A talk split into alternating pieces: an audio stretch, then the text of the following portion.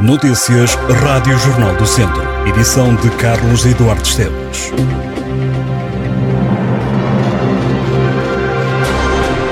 Se ainda não o fez, atrás o seu relógio uma hora. O país entrou esta madrugada na chamada Hora de Inverno. Esta será mais uma tarde de futebol ao longo do distrito. Na divisão de honra, pelas 3 da tarde, vai jogar-se a sétima jornada. No Grupo Norte, Moimenta da Beira Sátão, na Espereira Carvalhais, Vence Sinfães, Lamego Lamelas e Ferreira de Aves Piães.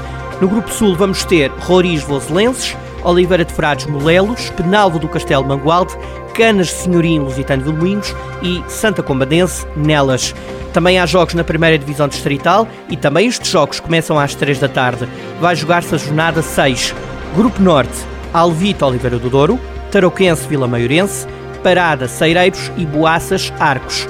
Ao centro teremos Vila Chatzá Travanca, São Pedrense Viseu Benfica, Santa Cruzense Campia e os Ciências Tesurense. No sul, Nandufo, Moimenta do Dão, Val de Açores, Cabanas de Viriato, Besteiros, Santar e Carregal do Sal, Valmadeiros. A partir deste domingo, o pavilhão gimnodesportivo de Tabuaço vai passar a chamar-se Pavilhão Municipal Fábio Cecílio. A homenagem do município acontece esta tarde na Câmara Municipal e vai contar com a presença do selecionador nacional de futsal Jorge Brás. O presidente da Câmara de Tabuaço, Carlos Carvalho, refere que homenagear Fábio Cecílio é escrever a história do desporto do Conselho. O autarca descreve Fábio Cecílio como um exemplo que o dom e o talento não bastam e que é preciso empenho, dedicação e espírito de sacrifício. Como jogador de futsal, Fábio Cecílio conquistou um título mundial e dois europeus ao serviço da seleção nacional. Com o jogador natural de Tabuaço, Portugal venceu também a finalíssima intercontinental. Cecílio nasceu na freguesia de Barcos e foi na Associação Juvenil Abel Tabuaço, a AJAB, que deu os primeiros toques na bola. O município de Viseu lançou uma campanha de sensibilização para a recolha de resíduos verdes e volumosos. A Câmara procura evitar ocorrências de despejos ilegais de monos nos passeios e bermas da estrada. A iniciativa já está na rua e quer ser uma chamada de atenção junto às pessoas sobre os cuidados a ter com o espaço público, nomeadamente a evitar que sejam abandonados resíduos verdes e volumosos em passeios e bermas das estradas do Conselho. Com esta campanha, o município de Viseu procura também dinamizar e divulgar o número verde gratuito do Planalto Beirão, 800 209 316, que permite a qualquer pessoa agendar uma recolha gratuita deste tipo de resíduos. Já está na rua o Peditório Nacional da Liga Portuguesa contra o Cancro. A recolha anual de donativos vai estar ativa até terça-feira e será feita por voluntários identificados nas ruas de todo o país. A Liga Portuguesa contra o Cancro assinala que nunca como hoje é importante apoiar o doente oncológico e os cuidadores e que este peditório, que está a decorrer, é a principal forma de poder dar resposta às muitas necessidades que doentes e familiares enfrentam. De acordo com a Liga Portuguesa contra o Cancro, esta doença é a segunda causa de morte mais frequente em Portugal. Os tipos de humor mais prevalentes são o coloretal, mama e próstata.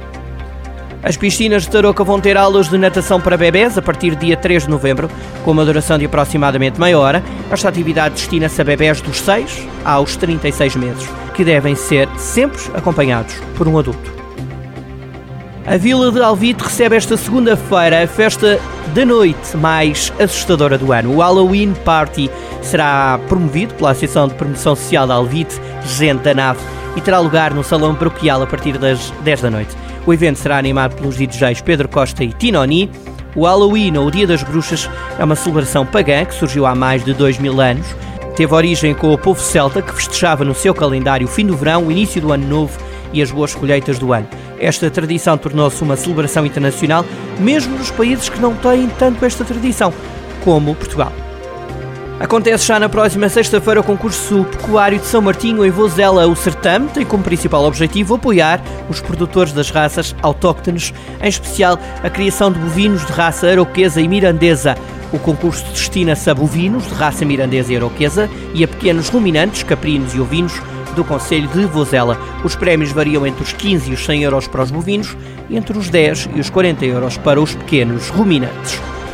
No dia 5 de novembro há teatro para ver no Auditório Carlos Paredes, em Vila Nova de Paiva. O espetáculo chama-se As Memórias do Meu Pai na Rádio do Meu Tio e é apresentado pelo Teatro Regional da Serra do Monte Muro. É já amanhã que a Biblioteca Municipal de Sinfãs promove os concursos Abóbora Mais Artística e Melhor Fantasia destinados aos sinfanenses e às instituições do Conselho. O prémio é um vale de 40 euros para adquirir livros. O Teatro Ribeiro Conceição, em Lamego, acolhe no próximo dia 4 de novembro, às 9h30 da noite, um espetáculo de stand-up comedy da autoria de João Seabra, ator, ventríloco e humorista. Um espetáculo cheio de humor, animais, ventriloquismo, música, estupidez, histórias da vida e fica o aviso, muita provocação saudável e bem disposta a casais que estejam na audiência. Noctambulo Luzis é o nome do espetáculo musical que Vasco Hernandes vai apresentar em Mortágua no próximo dia 5 de novembro, no Centro Animação Cultural. Vasco Hernandes nasceu em Andorra, tem mãe portuguesa, é músico e compositor e incorpora na expressão musical toda a riqueza das raízes e memórias hispano-portuguesas, projetando-as e filtrando-as à luz da profunda vivência da estrutura rítmica, harmónica e afetiva da cultura flamenca. Está em mais um finto, o Festival Internacional de Teatro da Acerte regressa em novembro para a 28ª edição. Vão ser cinco dias de festival, entre 8 e 12 de novembro, com um programa imperdível que combina oito espetáculos, uma exposição, um workshop e o lançamento de dois cadernos de teatro da Acerte. Continua aberto o período de candidaturas para atribuir 25 prémios de mérito estudantil a alunos carenciados e matriculados no ensino superior. Cada aluno com a candidatura aprovada, receberá 1.500 euros. O período de candidaturas decorre até dia 9 de novembro. Os alunos têm que morar em Mamenta da Beira, têm que ter no máximo 25 anos e ser estudantes de mérito, mas com dificuldades económicas comprovadas.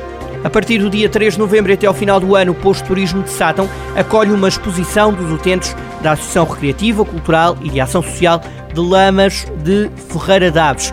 Trata-se de uma mostra com artigos confeccionados pelos utentes do lar residencial e da estrutura residencial para pessoas idosas. A nota refere ainda que a exposição pode ser visitada de segunda a sexta-feira entre as 9 da manhã e as 5 da tarde e aos sábados das 8 e meia da manhã à 1 da tarde entre o dia 3 de novembro e 31 de dezembro.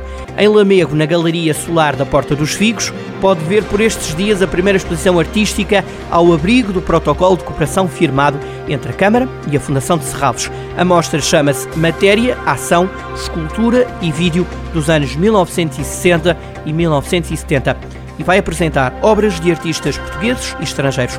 É para visitar até o dia 19 de fevereiro.